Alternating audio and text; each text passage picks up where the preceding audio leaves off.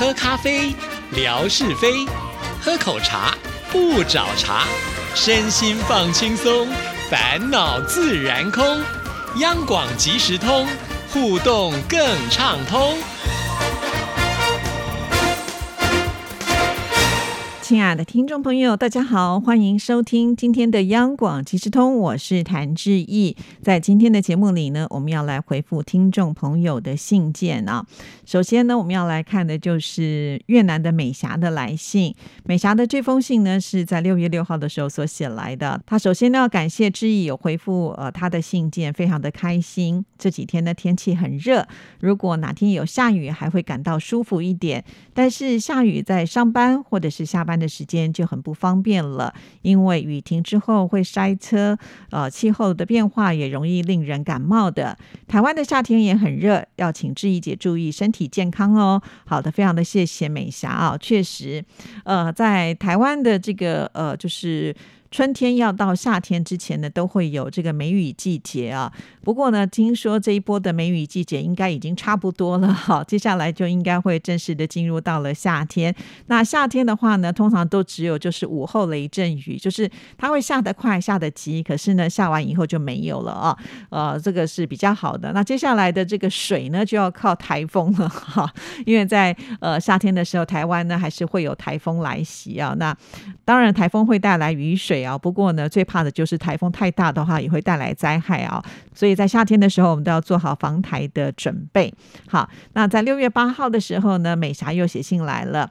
今天在微博当中看到志毅测试直播的重放，效果很清晰。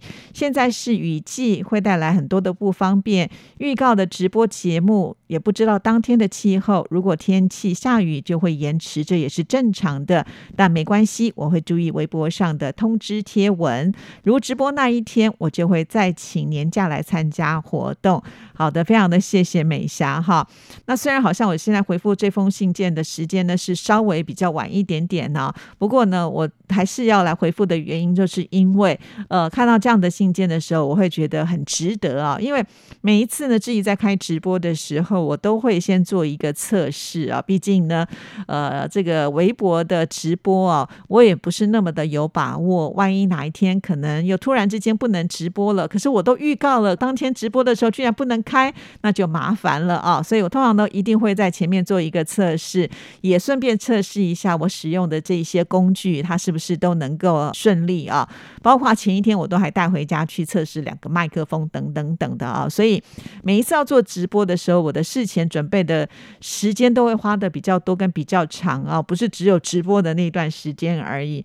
那再加上呢，因为气候的不稳定，所以我总是希望大家能够多关注记忆的微博，这样子呢就。不会漏掉了讯息啊，呃，那像我觉得美霞就是一个非常棒的听众朋友，就直接的告诉志毅说，啊，他都会呃关注志毅每天的微博，这样子呢就可以请年假来参加活动了。所以听到请年假来参加活动更感动了啊，因为美霞呃的这个越南时间跟我们是差了一个小时啊，那美霞呢也希望能够尽情的看直播，所以呢也不希望就是上班的时候呢去影响。到工作，但是后来我得知，好像美霞并没有请假哦。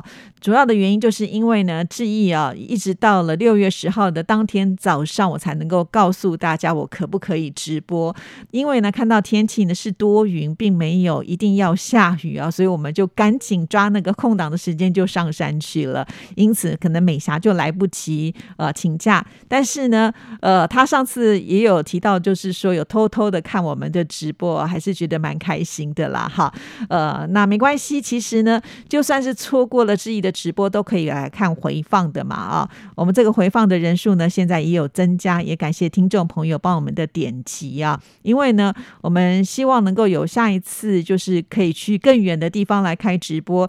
那当然，我们还是得要看这一次的一个成效是如何。如果呢，我们的听众朋友呢，就是呃看完那就算了，可能他表示的就是吸引力还不够大啊。但是如果我们的朋友有回来看回放，然后那个点看数呢有不断的增加的话，那我们就有一个据理力争的理由了嘛。哈，你看，就真的啊，很多听众朋友都喜欢，都支持啊，所以电台也要支持我们做这些活动啊。好，就是这样子的一个意思啦。好，所以每位听众朋友啊，只要再多点一次，那个数量就会上来的。就请大家呢，就是有空的话再帮我们看看回放喽。好，那我们再来看的是六月九号的时候又写来了，亲爱的志毅姐您好，工作压力之下，如约朋友一起去唱卡拉 OK，也是一种消解郁闷的好娱乐。而且啊，现在唱卡拉 OK 非常的普及，在手机下载 KTV 的 App 就可以呢自己高歌一声，满足兴趣了。因为唱歌可以消解不愉快、不开心的事情。今天在微博看到志毅的预告，说十一点如果没有下雨的话，就会开直播。真不好意思，我来不及写请假，因此呢，呃，他也呢没有办法请假了，只好准备耳机来听直播，这样呢就不会影响到其他的同事。好的，你看他不能来看直播，还特别也是跟志毅预告一下哈，就是透过呢耳机来听我们的直播哈。美霞真的是很可爱啊，我真的是很希望每位听众朋友都能够像美霞这样啊，我就会觉得超级的幸福哦。好，那我们继续呢，再来看美霞星期五，他又写来了。亲爱的志毅姐您好，之前越南的疫情呢升温的时候，我的办公室有两位同事都确诊了，因为我有和他们曾经密切接触，但是我都有筛检没有事情，而这两位同事确诊的症状也很轻。第一位确诊的时候，当时还必须得去隔离，可是到了第二位确诊的时候，就通知他在家里面隔离几天，呃，痊愈之后呢就可以来上班。不知道台湾的确诊者是否也是隔离在家几天就可以正常上？班了，得知志平哥不幸确诊了，也要祝福他快点痊愈。有打疫苗，已经有一层保护力，不会很担心的。祝您健康愉快。对，其实呢，我们之前也是这样啊，管控的很严格。呃，如果是这个确诊的话呢，他就必须要到医院去做隔离的治疗啊。因为呢，在过去呢，这个确诊的人数实在是太多了，医院的量能呢也没有办法跟上脚步啊，所以后来呢，就啊采取跟欧美一样，就是在家里面自我隔离。就像志平呢，他也是呃在家里面休息到第三天的时候，就差不多感觉好很多了啊。那虽然呢，那他是花了七天的时间才慢慢的从这个阳性转成阴性啊，不过呢，一切都已经过去了啊。所以也谢谢美霞的一个关心。好，那我们再来看呢，是美霞在十四号所写来的信件啊。亲爱的志毅姐您好，今天吓你一跳的单元，志平哥介绍了世界的奇闻。呃，有一个男子从小就梦想当狗。听了这个故事之后呢，我也上网去查了一下，就看到一个视频，就是呢这位日本的男子他分享穿上套装当狗的模样，真的好像哦。他表演挥手、翻身、点点头、玩玩具等动作都好自然，还以为是一只真的牧羊犬，实现了他当动物的梦想。如果哪天电影制作人需要狗的演员，就可以请他来表演赚钱了。节目精彩，谢谢介绍。嘿，我觉得呃，美霞真的是蛮有创意的。说的是，哎，常常听到人家说啊，拍电影的时候要拍小孩或者是动物是最困难的，因为他可能没有办法呢，呃，就是听得懂导演说什么话，按照导演的呃想法去就是演出这样子的一个角色啊。那如果呢，能够这个找到真人来演狗的话，应该是最方便的。不过呢，现在在拍电影，好像动画的能力也可以做到，就是你看不出来它是动画，哈，这也是挺厉害的。随着时代的改变，可能也不需要这些真正的小孩或者是呃动物们来演呢，只要呢这个动画参与之后呢，一样能够惟妙惟肖啊。好，那我们再来看呢，美霞的另外一封信件。这封信呢，它是在六月十六号所写来的。亲爱的志毅，你好，在越南端午节是没有放假的。华侨过端午节也是吃粽子，还有越南人的端午节就称为杀虫节。当天越南人会吃的食物是糯米酒酿，因为越南人认为糯米和酒酿呢相结合，就会驱除人体内的各种有害的寄生虫，才不会生病。端午节的三角粽子和越南过年的四方形的粽子包的馅料也不一样。越南的粽子包的是绿豆、五花肉，馅料很简单，没有像三角粽子来的这么的丰富。三角和四方的粽子的包的粽叶呢是不一样的。包四方的粽叶呢，粽叶是很大，而且呢还要有模具。包之前呢，必须要把它修剪粽叶整齐，才能够把叶子折放在模具当中，才放入料。副档呢，就是之前拍的照片，大家可以看得出来包的粽叶。越南人有一些呢，还是会用香蕉叶来包粽子的。好，非常的谢谢美霞啊。那因为美霞应该就是在节目当中听到了志毅的询问之后呢，他就马上的来做一个回复啊。原来呢，在越南呢，把端午节当做杀虫节，真的还蛮有趣的啊。杀虫节，哎，也就是希望呢，在这一天一样，就是在最热的时候呢，呃，驱除这些蚊虫哈。那这样。这样子呢，就不至于呢受到一些这个病媒蚊所带来的疫情。哈，我们也知道这个病媒蚊呢，有的时候也是很厉害的。哈，不是说简单的呃长个小包包养几天就算了。我们也知道呢，像很多的这个呃病虫呢，它也可能会带来一些可怕的疾病啊。所以大家呢都还是得要注意。尤其呢，越南是属于这个比较热的天气啊。那越热的地方，这种蚊虫呢滋生的也都特别的。的多，所以一定要小心啊。那比较特别的是，越南人吃的食物呢，就是糯米酒酿啊，把它放在一起之后呢，就呃相信可以杀死这些寄生虫，这个也是挺厉害的哈。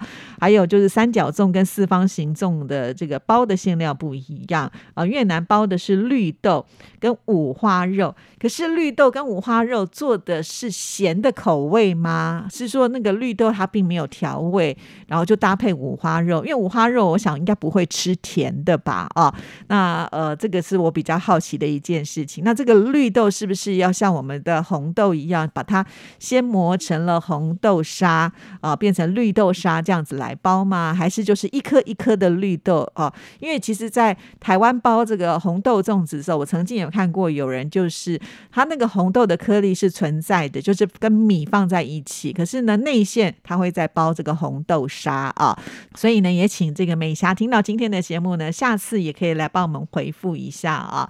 说到了呃，包不同的粽子呢，会有不同的粽叶，确实哦，在台湾也是如此哦。在台湾呢，通常用到的包粽子的叶子有呃麻竹叶。桂竹叶还有月桃叶三种啊，那像是我们家比较爱吃的南部粽啊，就是用麻竹叶。那麻竹叶呢，就是晒干或者是新鲜的叶子呢，都可以拿来包粽子啊。只要是泡过水的麻竹叶呢，就会呈现油亮的一种草绿色，它的香气是很香的啊，而且呢比较不会粘糯米。那在北部粽呢，使用的是桂竹叶啊。那虽然是贵族叶，但是其实呢，它是贵族的竹托，也就是呢，呃，贵族的笋壳，并不算是叶子哦。啊，我也是因为呢，听众朋友的询问之后呢，上网去查到的一个资料啊，所以它的这个外观的颜色呢是比较呃具有这个斑点，而且是褐色的啊，闻起来就会有清香的贵族笋的香味。所以呢，它是拿来用蒸的，就是包那个炒过的那种糯米的粽子啊。还有一种就是月桃叶，那月桃叶其实在台湾的郊外四处都可以见到啊。它是比这个麻竹叶呢稍微大一点，是可以煮汤、包粽子、编织成草席或者是凉席的编织品，所以它的这个用途就非常的广泛啊。它的颜色呢比较呃鲜绿，外表光滑，它是比较大型的叶片，所以包粽子的时候呢也会有很独特。的这个呃月桃的芬芳的香气啊，好，这是在台湾我们用到的一些呃包粽子所会用到的叶子啊。那不知道我们的听众朋友，你们的家乡是用什么样的一个叶子来包的啊？那当然了，呃，像是呢，在华人的料理当中，其实用这个叶子来包裹入菜的还非常的多啊。我想另外一个很有名的就是荷叶糯米鸡，哎，这好像是广州菜，对不对？呃，用到的就是那个荷花的那个叶子啊，那哇，那个叶子是很大的啊，把它包裹之后呢，再拿去蒸，这也都是非常有名的，而且应该包的不只是鸡啊，甚至有肉啊、糯米之类的，我都有看过啊，所以。这个都是非常特别的一个文化，很懂得运用呢这些叶子的香气呢，去让呃烹调当中呢充满了呃更清香的味道。我觉得这是很有智慧的做法哦。好了，今天时间到，我们就聊到这里，祝福大家，下次见，拜拜。